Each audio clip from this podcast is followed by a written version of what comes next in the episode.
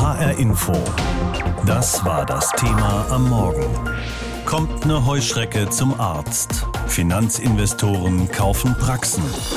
Es geschieht immer häufiger bei uns in Deutschland, dass fachärztliche oder auch hausärztliche Praxen von Private Equity Unternehmen, also von privaten Beteiligungsgesellschaften, gekauft werden.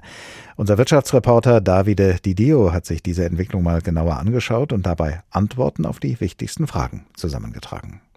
Wie kommen Investoren an Arztpraxen? Eine Gesetzesänderung 2004 hat es möglich gemacht. Das Gesundheitsmodernisierungsgesetz, das von der damals rot-grünen Regierung erlassen wurde, machte es Ärzten möglich, sich in einem Verbund zusammenzuschließen und Arztpraxen sozusagen als Unternehmen zu führen.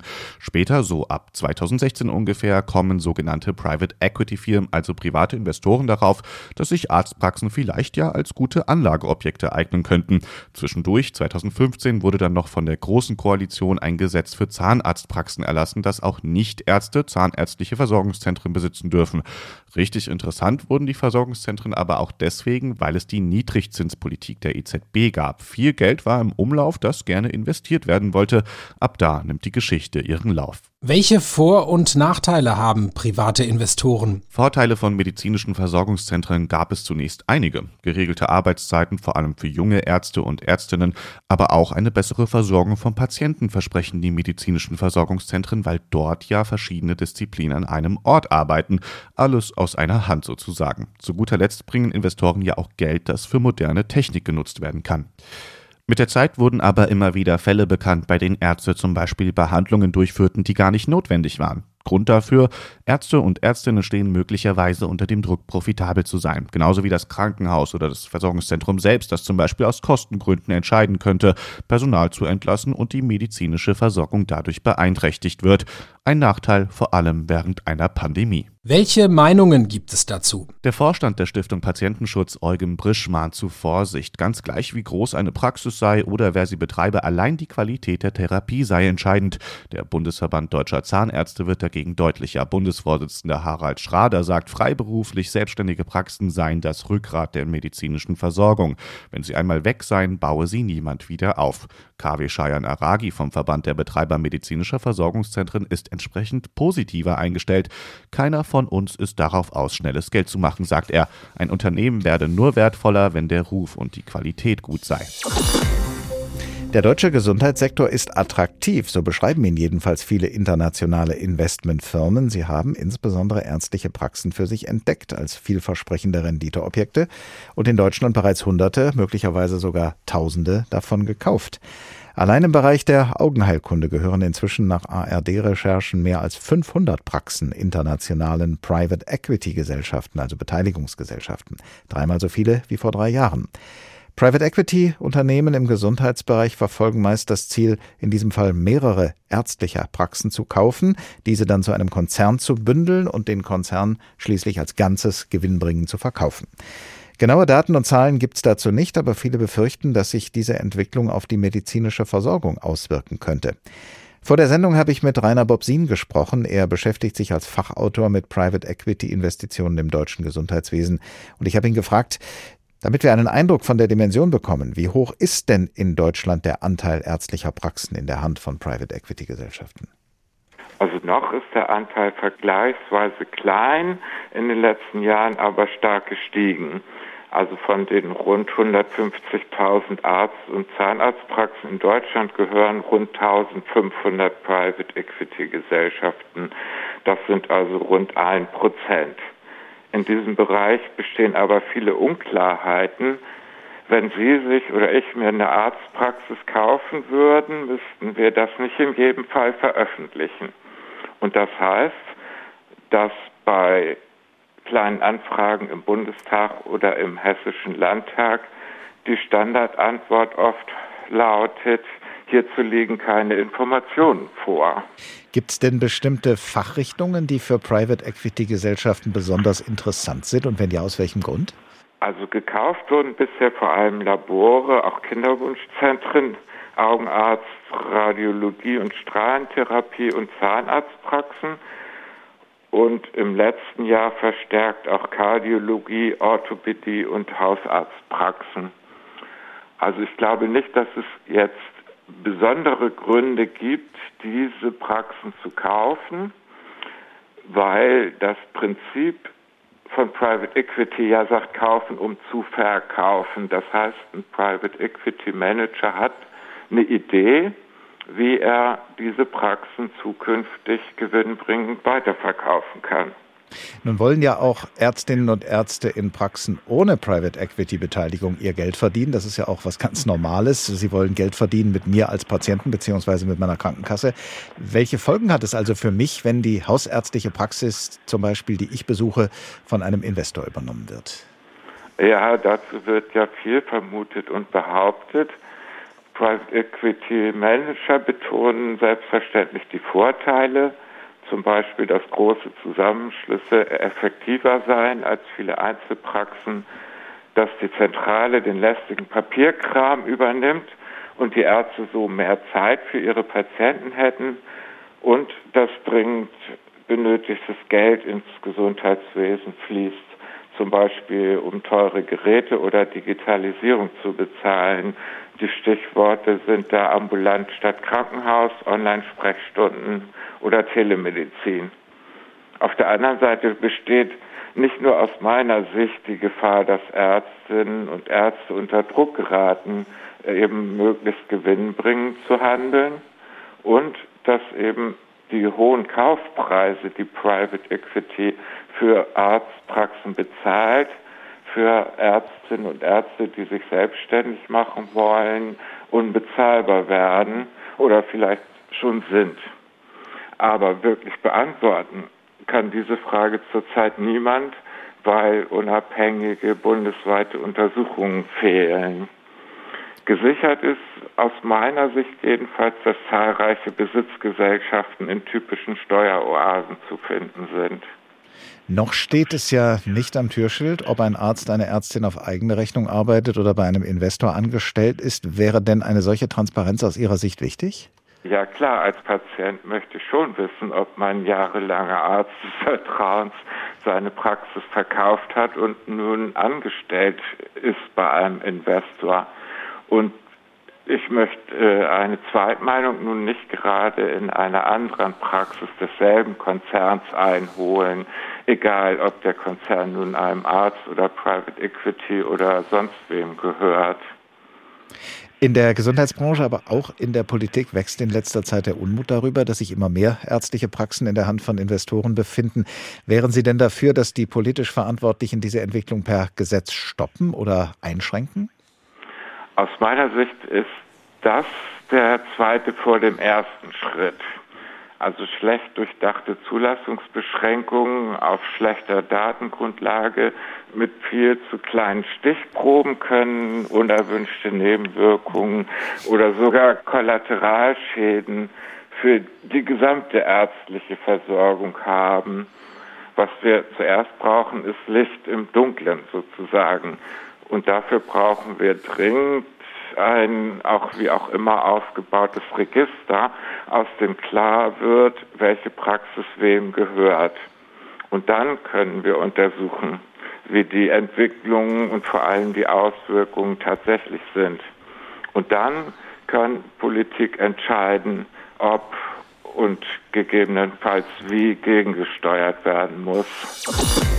Das geschieht immer öfter und zwar ohne, dass wir das gleich merken, denn auf dem Klingelschild steht dann nicht etwa Dr. Heuschrecke oder Dr. Investor, sondern weiterhin der Name des Arztes oder der Ärztin. Aber hinter mancher auf den ersten Blick stinknormalen ärztlichen Praxis verbirgt sich unter Umständen auch hier bei uns in Hessen ein internationaler Investor. Warum solche Investoren überhaupt interessiert sind an ärztlichen Praxen und wie oft sie bereits zugegriffen haben, das hat unsere Wirtschaftsreporterin Ursula Mayer recherchiert. Ein prominentes Beispiel ist die Augenarztkette Artemis. Ihren Hauptsitz hat sie im hessischen Dillenburg und ist in ganz Hessen mittlerweile 40 Mal vertreten. In Eschwege, Volkmaßen und anderen kleineren Städten und in großen wie Frankfurt. Dass dahinter die britische Beteiligungsgesellschaft Montague steht, ist vielen Patienten etwa hier in Frankfurt nicht bekannt. Ein Rentner sagt. Es wäre gut, wenn man es wüsste, aber es würde wahrscheinlich keinen Unterschied machen zur Behandlung, nehme ich mal an. Ich hoffe es, ich hoffe es, ja. Artemis hat sich auf Augenoperationen spezialisiert und damit allein im Jahr 2020 fast 180 Millionen Euro Umsatz gemacht, 40 Millionen mehr als im Jahr zuvor. Wie man gewährleiste, dass all diese Operationen zwingend notwendig gewesen seien, zu diesen und anderen Fragen will sich Artemis nicht äußern. Wie viel Rendite man mit solchen Praxen erzielen könne, dazu auch von Investor Montague kein Kommentar. Der Bayreuther Medizinethiker Eckhard Nagel hält es für bedenklich, dass Arztpraxen von Investoren aufgekauft werden. Und sie haben vom Grundsatz natürlich ein Ziel, nämlich Geld zu verdienen. Und im Gesundheitswesen sollte es primär ein anderes Ziel geben, nämlich Menschen zu helfen, die krank sind. Beides passe nicht zusammen. Auch der deutsch-schwedische Investor Triton hat Arztpraxen als Renditeobjekt für sich entdeckt. Von Frankfurt aus kauft der Investor die unterschiedlichsten Praxen auf, von Orthopäden über Kardiologen bis hin zu Allgemeinmedizinern. Diese Arztpraxen bündeln Investoren in der Regel und machen daraus medizinische Versorgungszentren. Wie viele bereits von Investoren betrieben werden, bleibt dabei unklar. Das gibt Hessens Gesundheitsminister Kai Klose offen zu. Nein, dazu besteht kein Überblick, weil eine gesetzliche Grundlage fehlt, um darüber Transparenz zu schaffen. Ein weiteres Problem ist, Investoren kaufen diese Arztpraxen nicht direkt, sondern sie lassen sie kaufen von Unternehmen. Wem diese Unternehmen und damit die Arztpraxen letztendlich gehören, ist häufig nicht mehr nachvollziehbar. Gleichzeitig will das Land Hessen verhindern, dass sich Monopole bilden. Wie das angesichts der fehlenden Daten aber gehen soll, ist offen. Auch der Kassenärztlichen Vereinigung Hessen fehlt der Überblick. Pressesprecher Karl Roth will trotzdem relativieren. Wenn Investoren Praxen aufkaufen und zusammenlegen, hätte das auch Vorteile. Diese Praxisverbünde oder Versorgungszentren machen natürlich auch Versorgung und sie machen sie auch dort, wo vielleicht ansonsten Versorgung nicht mehr sichergestellt werden könnte. Gerade auf dem Land, wo es an Ärzten mangele. Denn was die Versorgungszentren laut Roth attraktiv macht, die Ärzte müssen dort nicht selbstständig arbeiten, sondern können angestellt werden. Damit lässt sich Roth zufolge leichter Nachwuchs gewinnen. Eine Studie des Instituts für Gesundheits- und Sozialforschung in Bayern zeigt aber, dass investorengeführte Arztpraxen im Schnitt 10 Prozent mehr Umsatz machen, weil sie in der Tendenz mehr und teurere Behandlungen abrechnen. Die Kassenärztliche Vereinigung will auch für Hessen Zahlen erheben, aber ob das gelingen kann, da man ja gar nicht alle investorengeführten Arztpraxen kennt, ist ebenfalls ungewiss. HR Info. Das war das Thema am Morgen. Kommt eine Heuschrecke zum Arzt. Finanzinvestoren kaufen Praxen. Auf diese Schlagzeile sind wir ein bisschen stolz, zumal sie auch exakt beschreibt, was gerade hier in Deutschland passiert.